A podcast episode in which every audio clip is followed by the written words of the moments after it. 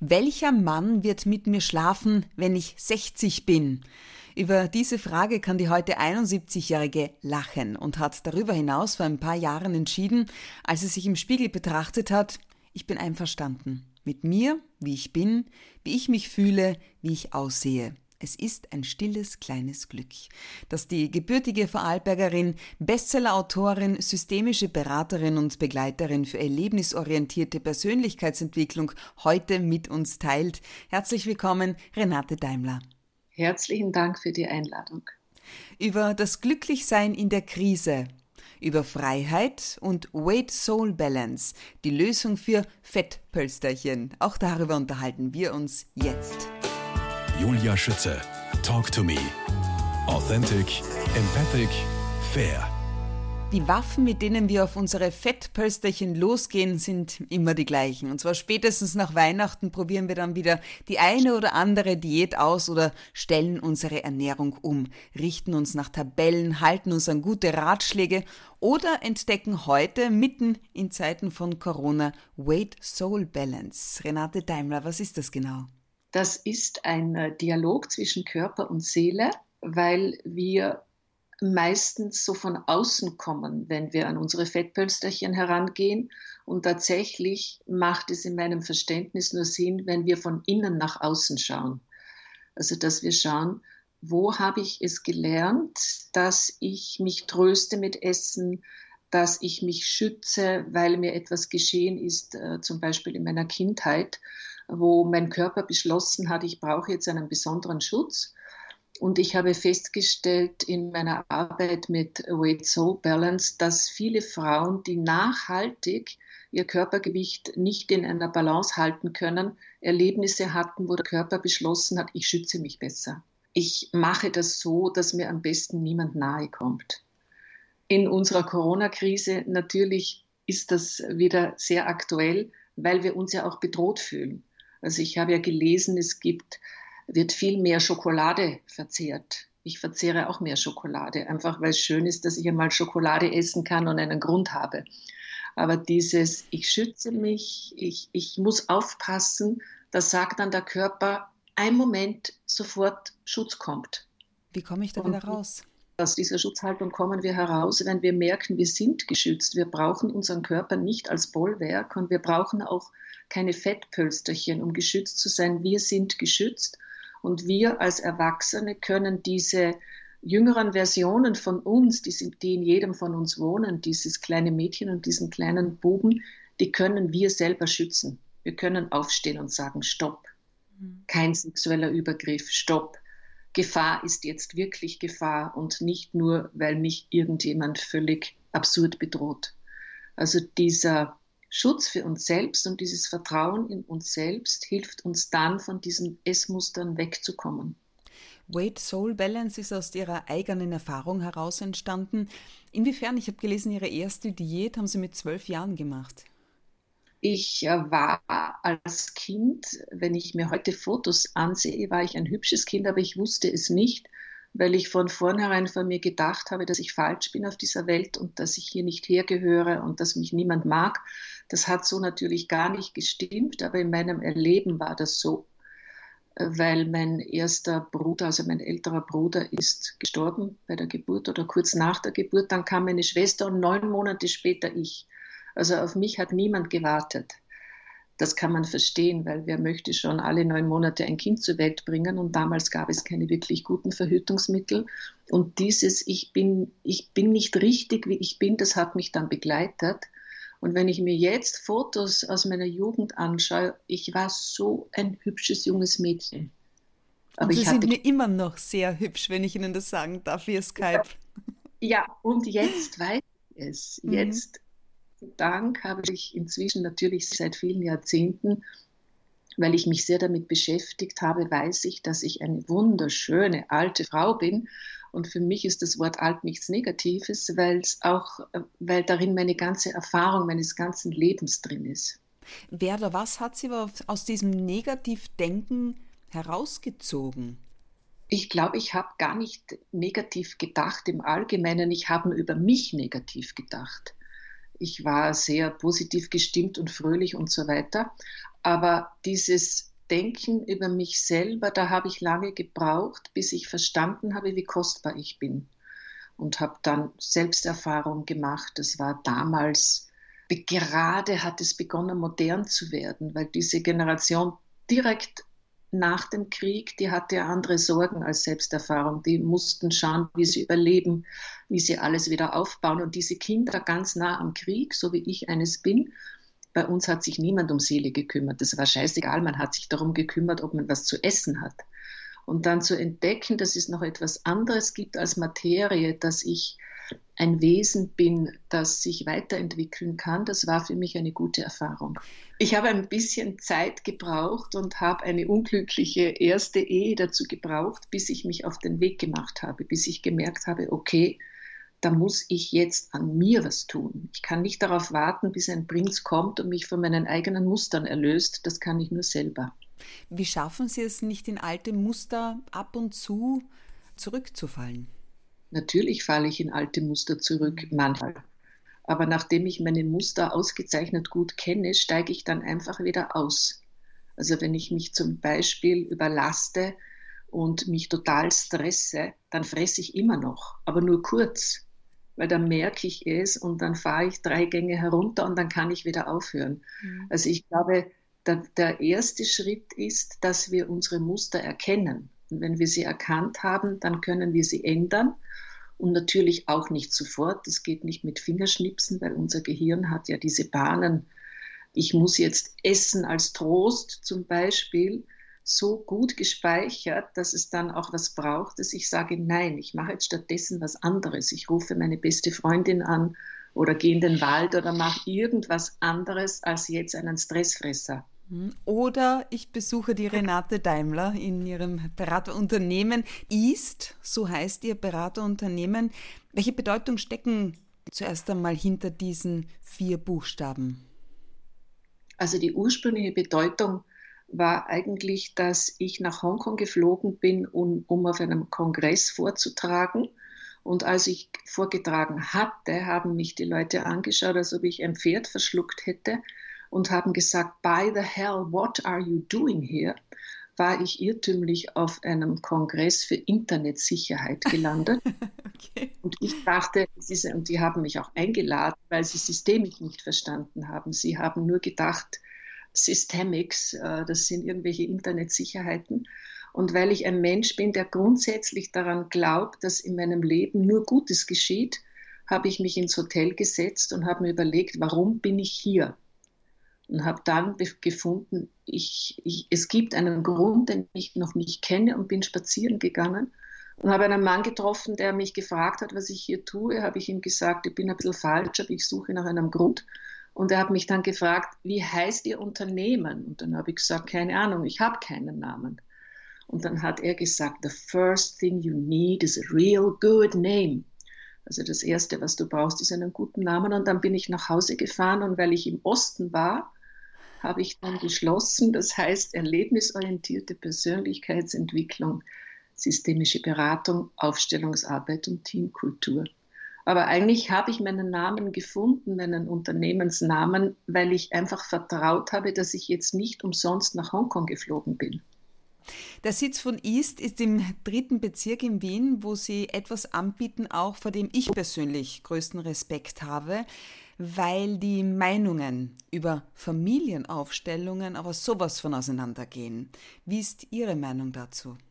Also grundsätzlich mache ich ja nicht nur Familienaufstellungen, sondern Aufstellungen zu allen Themen, die man sich vorstellen kann, von Unternehmen bis inneren Anteilen. Ich stelle den Körper auf, ich stelle das Unternehmen auf und Aufstellungsarbeit ist ein mächtiges Instrument und leider gibt es wenig Regelwerke, die verbieten, dass es völlig unsachgemäß angeboten wird wo dann Leute einen kleinen Kurs gemacht haben und dann auf die Welt sich selber loslassen und Schaden anrichten. Also insofern weiß ich, und das stimmt auch, dass wir genau schauen müssen, wo gehe ich denn hin?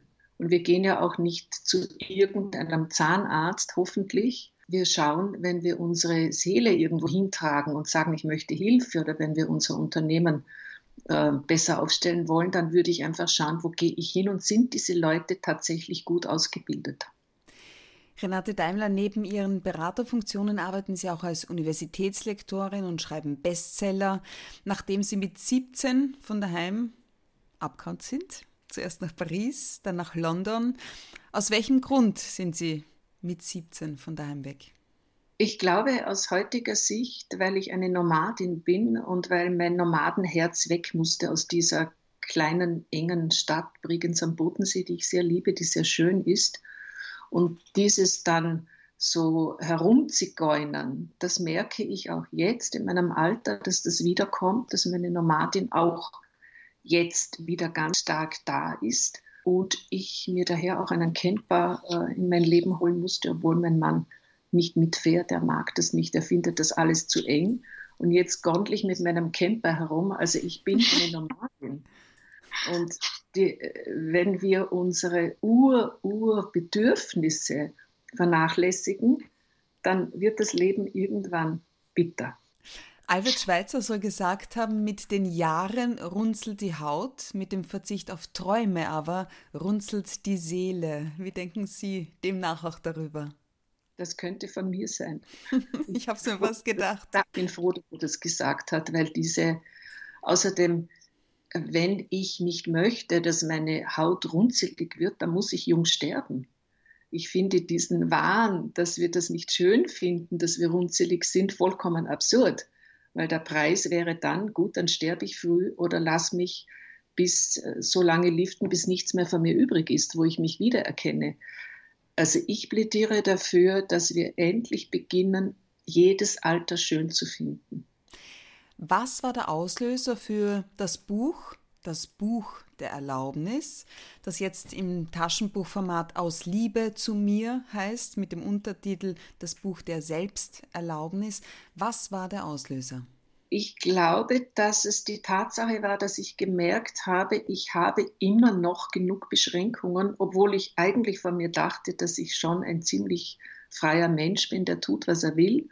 Und zur gleichen Zeit ist mir dann aufgefallen, manche Dinge erlaube ich mir nicht. Wie zum Beispiel? Zum, wie zum Beispiel, dass ich einen sehr sesshaften Mann habe, den ich sehr liebe und mit dem ich in einem wunderschönen kleinen Häuschen wohne und sehr glücklich bin. Und zur gleichen Zeit habe ich eine große Vernachlässigung dieses nomadischen Teils von mir gespürt, weil ich mich nicht weggetraut habe weil ich nicht einen Monat lang einfach nach Südfrankreich abhauen wollte, um nach Saint-Marie de la Mer zu fahren. Das habe ich inzwischen getan. Also ich habe diese Beschränkung, eine Frau muss an der Seite ihres Mannes zu Hause bleiben, sonst geht das eventuell schief. Dass ich das so wirklich frei mir gestalte, das ist in den letzten zehn Jahren vielleicht aufgetaucht, wo ich gemerkt habe, ich bin nicht in der Möglichkeit, mich so zu beschränken, dass, mein, dass meine Bedürfnisse so zu kurz kommen. Wie definieren Sie Freiheit? Freiheit ist für mich, dass ich meinem innersten Wesen folge, selbstverständlich ohne jemanden zu schaden. Also für mich wäre jetzt Freiheit nicht, dass ich bei meinem eigenen Freiheitswunsch dann etwas tue, was für jemand anderen schädlich ist, und damit meine ich jetzt nicht, dass ich jetzt zu Hause bleiben sollte. Das muss dann der Mensch, der zu Hause bleibt, für sich selber regeln. Aber dieses in Freiheit meinem, meinem Stern folgen, mein inneres Wesen leben, meine Aufgabe in dieser Welt, und daran glaube ich sehr, dass jeder Mensch eine Lebensaufgabe hat, dass ich meiner Lebensaufgabe folgen kann. Kann es denn sein, das ist jetzt eine Überlegung von mir, dass wir vielleicht so ein bisschen Angst haben auch vor der Freiheit, weil wir denken, wenn wir sie uns nehmen, verlieren wir etwas anderes oder müssen dafür auch etwas abgeben?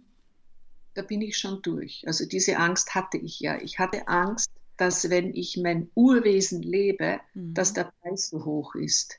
Und dann habe ich gemerkt mit den Jahren, der Preis ist viel höher, wenn ich mein Urwesen nicht lebe. Wenn ich unzufrieden bin, wenn ich dann äh, so vor mich hin schrumpfe, nur damit ich irgendeinem Bild entspreche. Das ist der hohe Preis. Der Preis der Freiheit ist nicht so hoch. Und ich bin zutiefst überzeugt, das ist ein Rat an alle Frauen jeden Alters, wenn wir uns beschränken und uns in ein kleines Frauenschächtelchenbild äh, hineinpressen lassen, dann sind wir viel weniger interessant.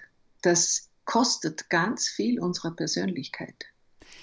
Wie genau hilft mir jetzt das Buch der Erlaubnis, das in Taschenbuchformat aus Liebe zu mir heißt?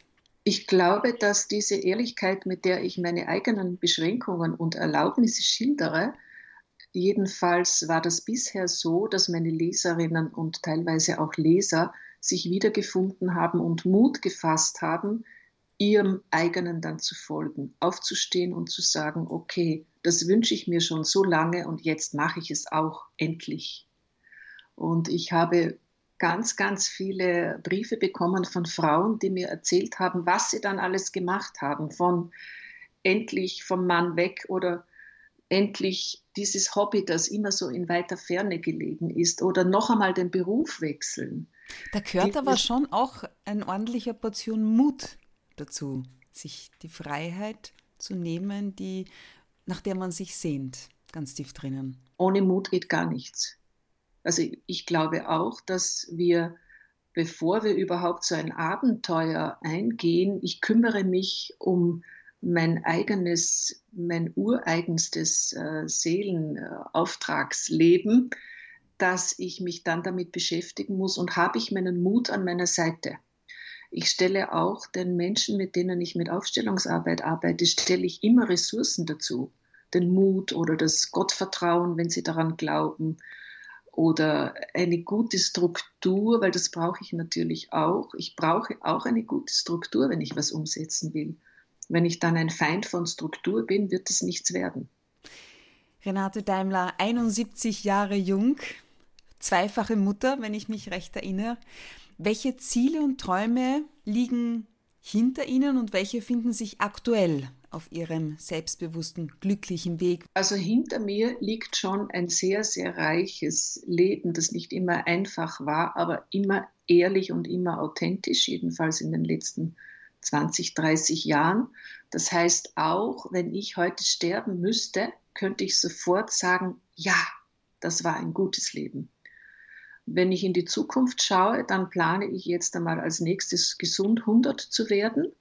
Und wenn ich es dann nicht werde, ist auch okay. Dann hat mein Schicksal etwas anderes vorgesehen. Aber meine Ausrichtung geht nicht in Abbau, alt, krank und so weiter. Meine Ausrichtung geht lebendig, aktiv meinen Herzenswegen folgen. Im neuen Buch, an dem Sie arbeiten, geht es um Inspirationen für einen glücklichen Alltag.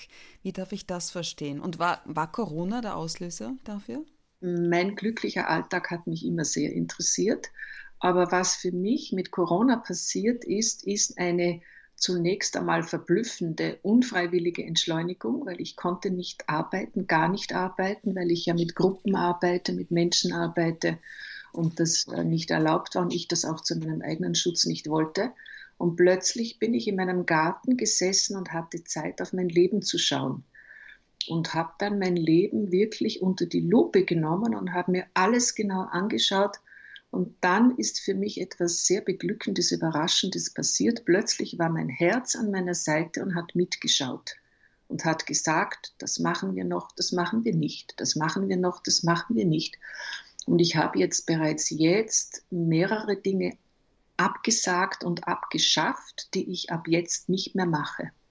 Dafür werde ich andere tun, zum Beispiel noch mehr in der Natur arbeiten, noch mehr mit Menschen auf Reisen gehen. Das tue ich jetzt auch schon. Ich habe Seminare, äh, wo wir miteinander reisen oder an schönen Orten arbeiten. Also all das, wo mein Herz Hurra schreit, werde ich fördern. Und alles, was ich aus Verpflichtung und eventuell aus Ehre gemacht habe, das schaffe ich ab. Vom Glücklichsein in der Krise, den Text habe ich, habe ich mir durchgelesen, hat mir sehr gut gefallen.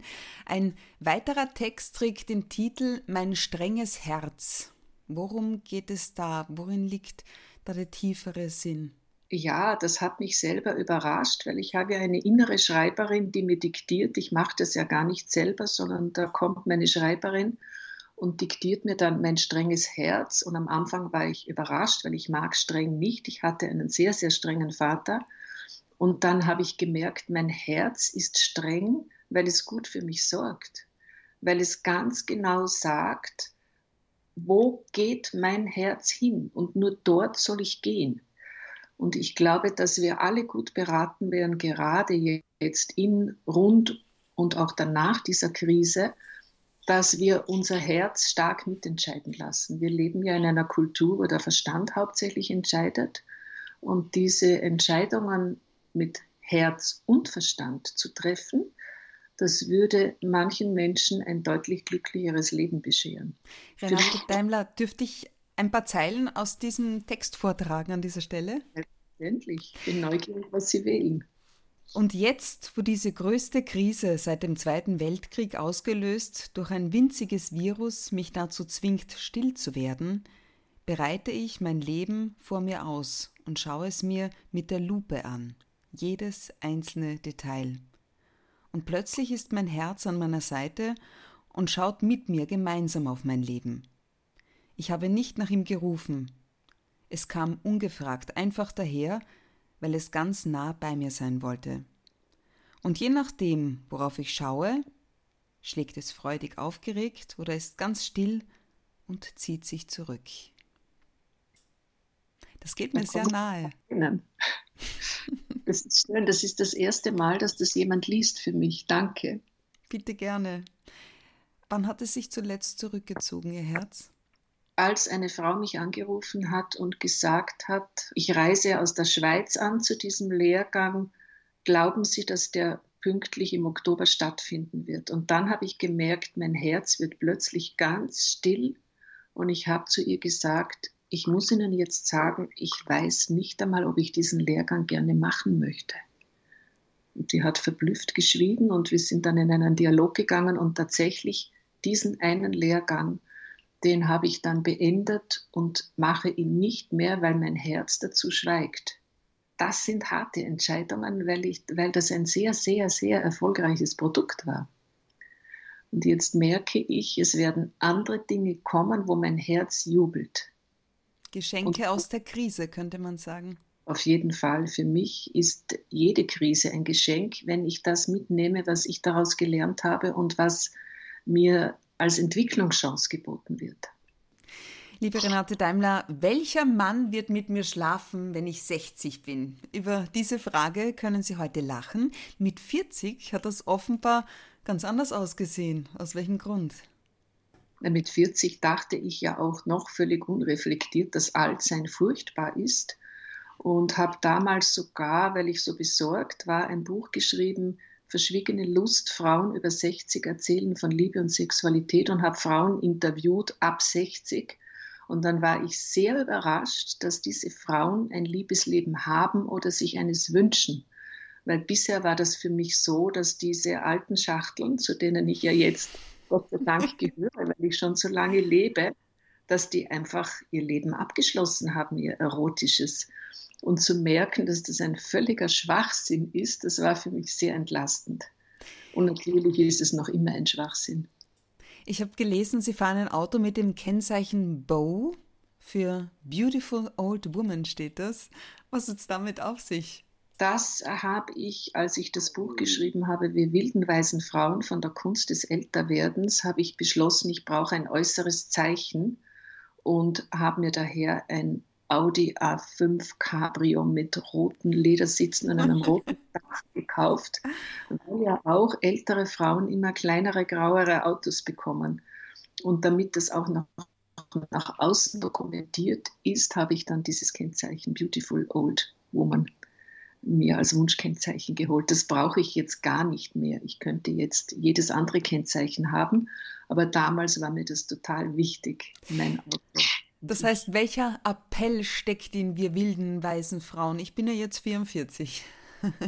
genau der Appell, den ich für jedes Alter habe, lebe dein Leben und jeden Tag mit der ganzen Kostbarkeit deines Wesens und so gut du kannst. Los geht's mit der Selbstliebe, schreiben Sie. Wo beginnt Selbstliebe? Selbstliebe beginnt schon einmal so, wie ich über mich denke und wie ich mich selber behandle. Und da haben wir, glaube ich, alle einen, einen ziemlich viel Luft nach oben, weil wir erstens sehr kritisch sind. Frauen sind ja gepolt auf müssen schön sein, sollen schlank sein, dies und das. Und dieses Ich liebe mich genau so, wie ich bin, das ist eine Aufgabe.